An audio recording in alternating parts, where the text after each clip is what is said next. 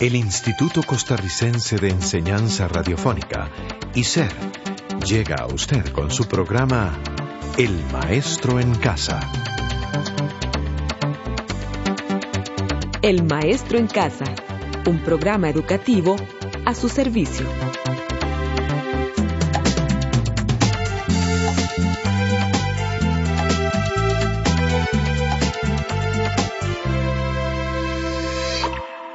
Le damos la más cálida bienvenida a su programa de español nivel Ujarrás del Maestro en Casa. Gracias por compartir con nosotros este espacio. Hola, Rey. Hola, Suray. Y de verdad que gracias por recibirnos usted con esos deseos de crecer en su aprendizaje del español. Y hoy vamos a hablar sobre algunos casos de la ortografía, tema tan útil como bonito, ¿verdad? Por supuesto.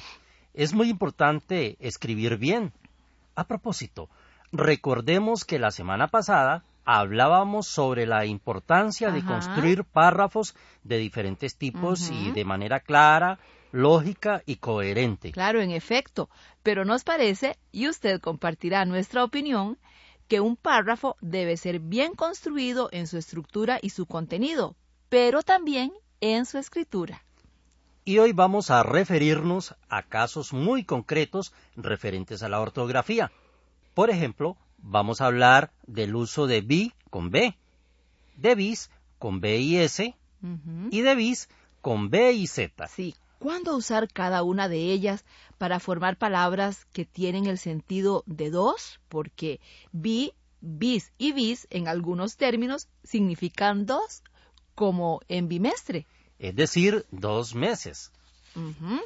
Sí, o en biscotela o bizcocho, con B y Z. Pero aquí hay que decir que la lengua tiene sus caprichos y que el diccionario de la Real Academia Española también acepta escribirlas con S. Así es que biscotela y bizcocho se pueden escribir con Z o con S. Bizcocho con Z o con S significa o se refiere a que su masa se cuece dos veces para que este crujiente bocadillo dure más tiempo. Ajá, pero también tenemos bisabuela o bisabuelo, que significa que se es abuela o abuelo dos veces. Ajá, así como bisnieto y bisnieta, dos veces nieto o nieta, que en estos casos se escriben con B y con S. Claro, pero lo que queremos enfatizar son palabras que inician con B. Por ejemplo, bimensual, binario, bipolar, bisílaba, bilingüe, bifocales, bicicleta, bisemanal. O con bis, como es el caso de bisturí, bisagra, bisbisar, que significa hablar quedito. Bisecar, que se refiere a partir algo en dos partes iguales o bisoñé, que es una peluca para cubrir la parte anterior de la cabeza. Se escriben con B. Igual se escriben con B las palabras eh, con bis, o sea, con B y con Z, como bizantino, bizarro, que significa valiente, visco o biscotela, que es un bizcocho cubierto de azúcar. Tenga en cuenta que si usted asocia la palabra con su imagen o concepto y Además visualiza el nombre escrito correctamente arriba, abajo o a la par de estas, logrará fijar su correcta escritura.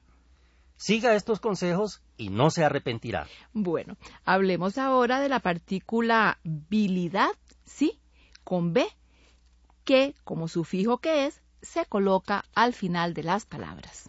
Con bilidad formamos palabras como amabilidad, probabilidad, visibilidad, habilidad o estabilidad, términos sustantivos todos ellos. Ajá, pero como en toda regla hay excepciones, podemos decir que todas las palabras terminadas en bilidad se escriben con B, excepto civilidad y movilidad que se escriben con V.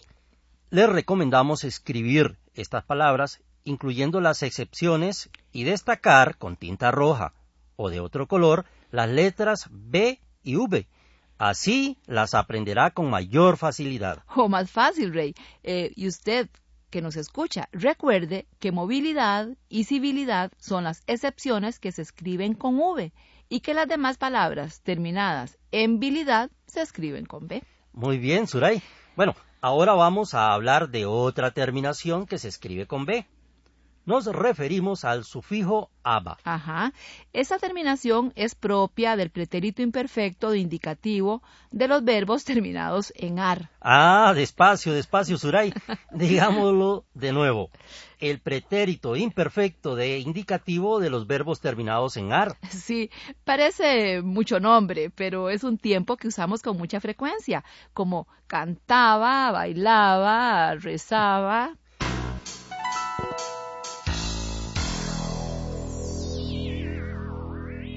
Pues bien, los verbos terminados en aba se escriben con B.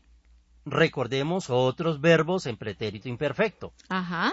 Sudaba, peinaba, arreglaba, pagaba, besaba, abrazaba, pensaba, estudiaba, lloraba, iba y muchos más que ojalá usted recuerde, pero con B. Seguro que usted se estará preguntando, ¿y cuáles palabras se escriben con V?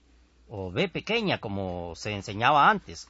Ah, pues por el momento le vamos a dar dos reglitas que son muy útiles. Escuche. La primera es que se escribe con V las palabras terminadas en IVA, IVO. Sí, justamente esas palabras que está pensando son algunas de las que se escriben con V, como por ejemplo positiva o positivo, caritativa o caritativo así también como pensativo, pensativa, relativo, relativa, asertivo o asertiva, que también se escriben con V. Por cierto, la persona asertiva es la que afirma con seguridad. Esta palabra se escribe con S y con V. Bueno, la otra regla del uso de la V es que se escriben con esta letra las palabras terminadas en íboro, íbora, como carnívoro, el que come carne, eh, elvira o herbívoro. ¿Qué le parece si ahora repasamos las palabras que se escriben con C? Ajá.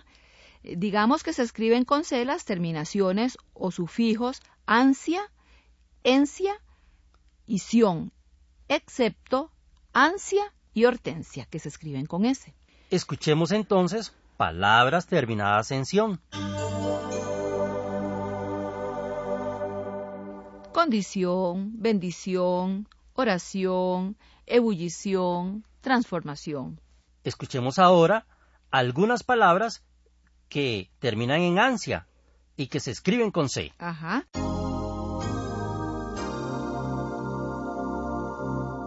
Ganancia, abundancia, constancia, vagancia, infancia.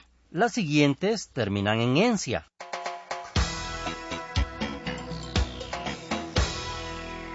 En encia.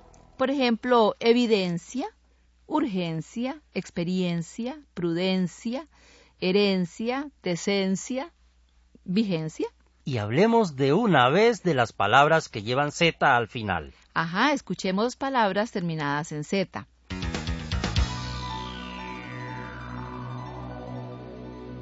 Escasez, niñez, tirantez, honradez, altivez, ¿Ves?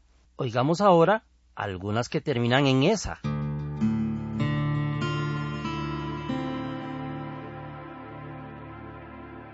Ajá, tenemos aspereza, pobreza, riqueza, fiereza, ligereza, torpeza. Mire usted, para tener el cuadro completo, digamos que se escriben con S la terminación sion de las palabras derivadas de otras que terminan en sorio, sivo, sor, como invasión de invasivo, ilusión de ilusorio, extensión de extensivo, para que no las confunda con las escritas con C. y bueno, hemos repasado la ortografía de la B, la V, la C, la S y la Z y le aconsejamos leer siempre con cuidado. Escriba aquellas palabras que le resulten dudosas. Ah, y también marque las letras que le dan dificultad y sobre todo use mucho el diccionario.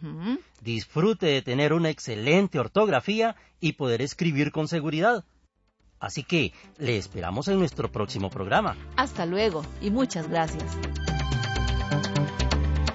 Este programa fue producido por ICER en colaboración con el Ministerio de Educación Pública.